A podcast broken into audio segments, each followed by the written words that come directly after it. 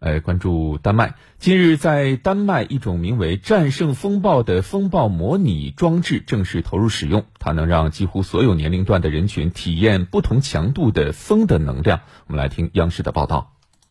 这套模拟装置被安装在位于丹麦西南部的诺德堡宇宙科学公园内，它能制造出最高时速一百三十公里的强风，相当于五级飓风中的第二级，同时能保证想体验风暴能量的人绝对安全。当参与者穿过风洞，按下另一端的按钮时，就意味着自己可以迎接更强风暴的挑战了。由于风速可调，因而小到五岁，大到八十岁，所有年龄段的人都可以参与这项体验。这种模拟装置还能制造出不同的声音、光电和动画特效，让参与者仿佛置身于城市、森林甚至沙漠等不同场景，从而使得体验风暴的感受更加多样化。据项目创始人介绍，这种模拟装置还能用于科普，能提升人们对科学和自然的兴趣。